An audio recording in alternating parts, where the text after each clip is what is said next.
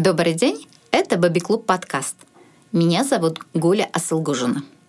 Мы продолжаем серию философских диалогов с детьми. И сегодня мы беседуем с нашим рассудительным бэби-клубовцем Ярославом Агеевым. Добрый день, Ярослав. Здравствуйте. Ярослав, как ты думаешь, можно ли быть красивым и уродливым одновременно? Как-то это не очень удобно и может не понравиться другим. Угу. Ярослав, а ты ответил на мой вопрос? Может что-то быть одновременно красивым и уродливым? Не может быть. Не может быть. Как ты думаешь, почему? Потому что быть красивым и уродливым может быть может не нравиться и тому, кто некрасивый и уродливый, и другим может не нравиться. Он сам такой красивый, с виду послушный, но на самом деле уродливый. Это даже мне не под силу. То есть ты считаешь, а что это невозможно, потому что это не под силу? Ну, еще это делать очень-очень неприятно другим. Неприятно другим. Ну, например, давай возьмем роза. Смотри, согласен, что роза красивая? Да, она красивая. И у розы есть колючие иголки, такие уродливые. Ага. То есть что-то может быть одновременно и красивым, и уродливым. Например, если потрогать эти иголки, человеку будет как-то остро. Но как, я тоже трогал эти иголки, я почти ничего не почувствовал. Есть вещи, которые и красивые, и уродливые. Угу. Можно, например, взять крапиву. Она лечебная, из нее можно сделать какие-нибудь вкусные супы и салаты но сама она очень-очень колючая. И, и когда я был у бабушки с дедушкой, я ее случайно потрогал, и когда-то вот прям от, об ногу это было прям очень больно, как будто еж колючками вцепился. Смотри, но про крапиву ты говоришь, что она полезная. Полезная и красивая. Это разные понятия? М-м. Они не разные. То есть все, что красиво, является полезным. Все, что полезно, является красивым. Не обязательно. Тогда красивое и полезное – это разные понятия. Да, но все-таки иногда я считал крапиву красивой. Ага. Кто-то красивый, а кто-то крапиву может считать и полезной, и красивой. Угу. То есть у всех понятие красоты разное. Да. Скажи, а вообще важно ли быть красивым? Не важно быть красивым. Почему? Потому что красивым надо быть только когда ты куда-то собираешься, в гости, например, или кому-то на день рождения, или хотя бы на бал. То есть э, красивым важно быть, когда ты выходишь так в свет, в люди. Ну, или кому-то просто хочется побыть красивым. Нужно ли быть красивым, когда ты просто наедине с собой, когда ты не встречаешься с другими людьми? Если человек захочет, то можно побыть красивым. Например, папа меня иногда стрижет, и я становлюсь мега красивым.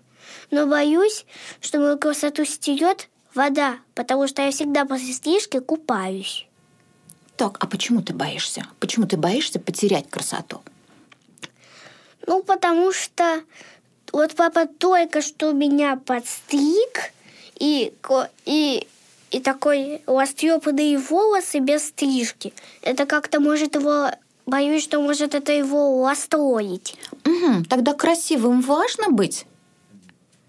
Не важно, но можно побыть. Так, а скажи, а общаться приятнее с красивым человеком или некрасивым? Можно общаться с любым человеком. А приятнее? Приятнее, наверное, с красивым человеком. Но, наверное, может обидеться не очень красивый. может обидеться. Ну, а нам, как человеку, ну вот тебе как человеку, тебе с каким другом приятнее общаться? С красивым или некрасивым? Ну, у меня все друзья очень красивые, и все меня они любят и разрешают брать свои игрушки. А можно предположить тогда, вот ты сказала, у меня все друзья красивые, что ты выбираешь себе в друзей только красивых ребят. Но могу выбрать не очень красивых.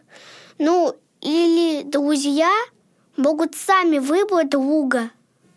Так, то есть для тебя это не важно, красивый у тебя друг или некрасивый. Да, главное, чтоб главное, чтоб он не обижался, и главное, чтоб он примился в дружбу. Главное, чтобы он не обижался. То есть ты всегда делаешь так, чтобы твои друзья не обижались? Ну, да, иногда я сам могу на них обидеться. Ну и в чем в этом проблема, когда человек обижается на что-то? Почему главное для тебя, чтобы никто не обижался? Ну, может, главное, чтоб... Но это не самое главное для меня. Самое главное для меня, чтобы наша дружба никогда не воссоединялась и была вечность. Бывает ли так, что вы ссоритесь с друзьями? Ну, бывает, что мы ссоримся по-настоящему. Бывает, что поналожку. Тогда нет ничего страшного в том, что друзья ссорятся между собой. Ничего нет страшного. Можно чуть-чуть потом, чтобы успокоиться. Или сразу же помириться. Скажи, а может быть даже в ссорах есть какая-то польза?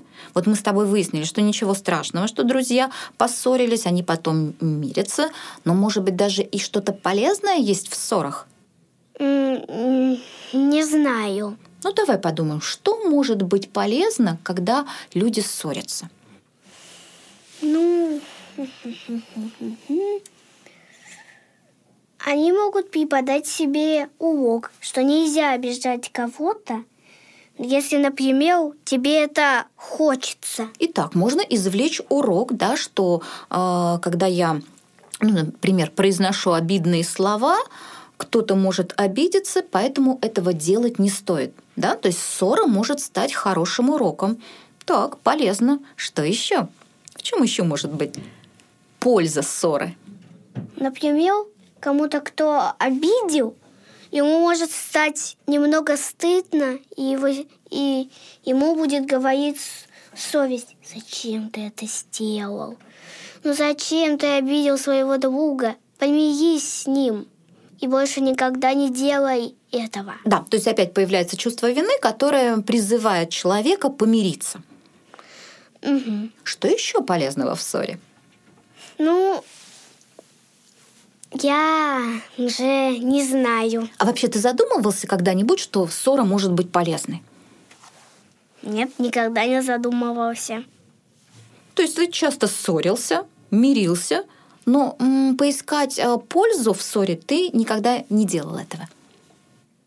Я даже не знала, что в ссоре есть польза. Я только часть ее смог извлечь. Ты сейчас удивлен в том, что ссора может быть полезной? Очень удивлен. Угу. Тогда есть удивительные вещи, о которых мы иногда не задумываемся, правда? Угу.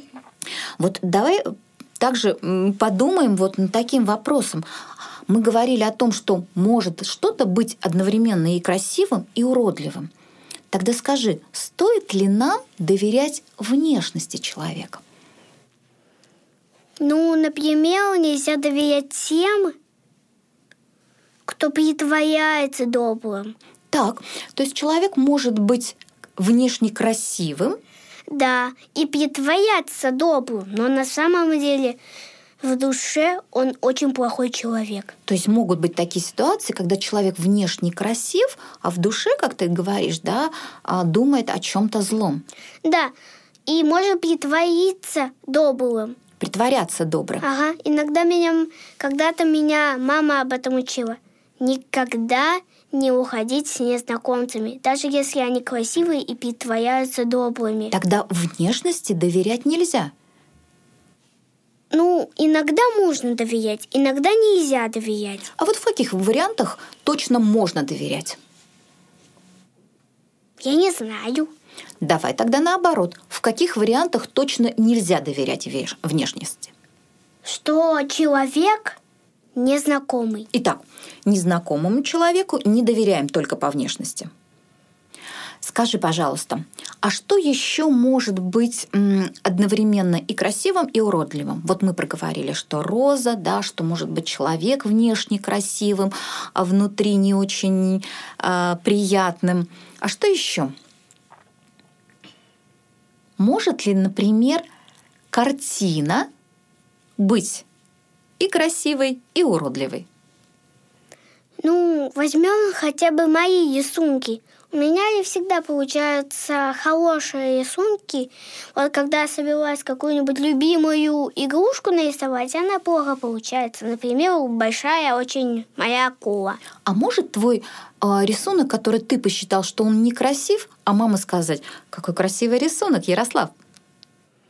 Ну, это бывает иногда с рисунками, иногда с раскрасками. Одна и та же картина или рисунок для кого-то могут быть красивыми, а для кого-то уродливыми.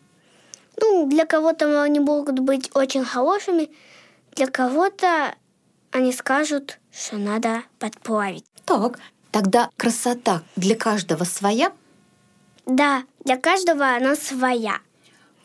Кто же тогда прав, когда люди спорят об одной и той же, например, картине, и одни говорят, это шедевр, прекрасная картина, а другие ее критикуют и говорят, нет, картина ужасная. И если мы сейчас выяснили, что красота для каждого своя, кто же прав в этом споре? И мне кажется, или я не прав, что оба правы. Кто, кому-то надо, кто-то сам может решить, что надо подплавить, а кто-то, а кто-то так и планировал. Тогда неправых в этом споре нет? Я думаю, что неправых там нету. Бывает, что у меня нехорошо получается, бывает, что не очень. Но не надо же критиковать на картину, даже если она не очень хорошо получилась. В критике нет пользы? Есть. Фу, например, в одном мультике я ви- увидел, что у одного персонажа критика очень хорошо помогла. Он смог победить в выставке. Так, тогда все-таки мы позволяем критиковать наши работы. Но только если это нужно. А как понять, что это нужно? Ну, если кому-то эта критика очень правда нужна, чтобы она помогла, они идут к тому, кто больше всех критикует у них в семье. И эта кри- и своей критикой он помогает нарисовать рисунок. Мгм. Тогда я просто обращаюсь за помощью, да? Я хочу свой рисунок улучшить. Подскажи, что мне нужно сделать? Да, Ну, то есть бывают иногда в критике полезные слова, которые можно взять потом в будущую работу для того, чтобы что-то исправить. Критика полезна? да. Скажи, пожалуйста, а когда критикуют внешность, это полезно? Не очень знаю. Ну, например, помнишь, мы говорили, важно ли быть красивым? И вот если говорят, Ярослав, что-то у тебя сегодня волосы лежат некрасиво. Вот когда критикуют внешность твою, или что-то эм, я вижу в твоей внешности, ты сегодня неопрятный. К этим словам, к этой критике нужно прислушиваться? Надо. И подплавить волосы, чтобы они были красивые. Потому что может это быть... Например, у нас в детском саду, когда девочки ложатся спать, у них волосы растрепаются. И всегда после ста воспитатель их заплетает. Так, хорошо. Вот, то есть, когда можно что-то исправить, да, в прическе, в одежде, а, мы прислушиваемся. А бывает так, что человек говорит, что-то у тебя большой нос. Вот ты понимаешь, что нос ты свой исправить не можешь. Вот эту критику по отношению к своей внешности нужно воспринимать. Но, например, у каждого все свое. ну, или у каждого нос свой. Вот, например, у меня нос вот такой, а у вас нос вот такой. У вас нос больше, чем мой. Вот потому что мне всего шесть лет. А вам сколько лет? Мне уже больше сорока. Ну, значит, у вас нос в два раза больше, чем мой нос. А когда я стану а когда мне будет лет столько же, сколько вам, мой нос станет таким же, как у вас. Ну, как ты думаешь, если мне кто-то скажет, что-то, Гуля, у вас а, слишком широкий нос, мне нужно на эту критику обращать внимание? Нос я уже не могу исправить. Произошел взрыв в голове. Так, от чего взрыв в голове? От того, что этот вопрос я не знаю. Но вот я должна обижаться на эти слова. Ну, например, один человек считает меня красивой, а другой человек считает, что я некрасивая. Вот тот человек, который считает меня некрасивой, я должна ему доверять или должна доверять человеку, который называет меня красивой? Тому, который, который называет вас красивой и считает. Он прав? Очень сильно прав. И по мне вы очень красивая. Спасибо, Ярослав, за комплимент. Мне это очень приятно. Скажи, а что бы ты предпочел? Быть красивым, но глупым? Или уродливым, но умным? Смотри, вот тебе волшебник говорит, я, Ярослав, тебя могу наделить силой, тебе нужно сделать выбор. Ты хочешь быть красивым и глупым или уродливым и умным. И тебе нужно сделать только один выбор. Что выберешь ты? Быть умным и уродливым. Итак, ты выбираешь быть умным и уродливым. Угу. Почему? Потому что я хочу быть умным, чтобы знать все, например, а математика. У меня по ней очень не, у меня по ней не часто пятерки, и я выбрал это. А чтобы быть уродливым, можно постараться эту суперсилу не использовать. Как ты думаешь, умный человек добьется большего в жизни, чем глупый? Да, ведь если человек глупый, это значит, что его кто-то может не любить и делать ему только худшее, чем лучшее. Глупых людей не любят? Ну, могут не любить, а могут перевоспитать и сделать умными. Глупого человека можно обучить, перевоспитать, сделать умным. Ты считаешь себя умным ребенком? Да. Ну что ж, спасибо большое за диалог. Напомню, с нами был сегодня умный ребенок Ярослав Агеев.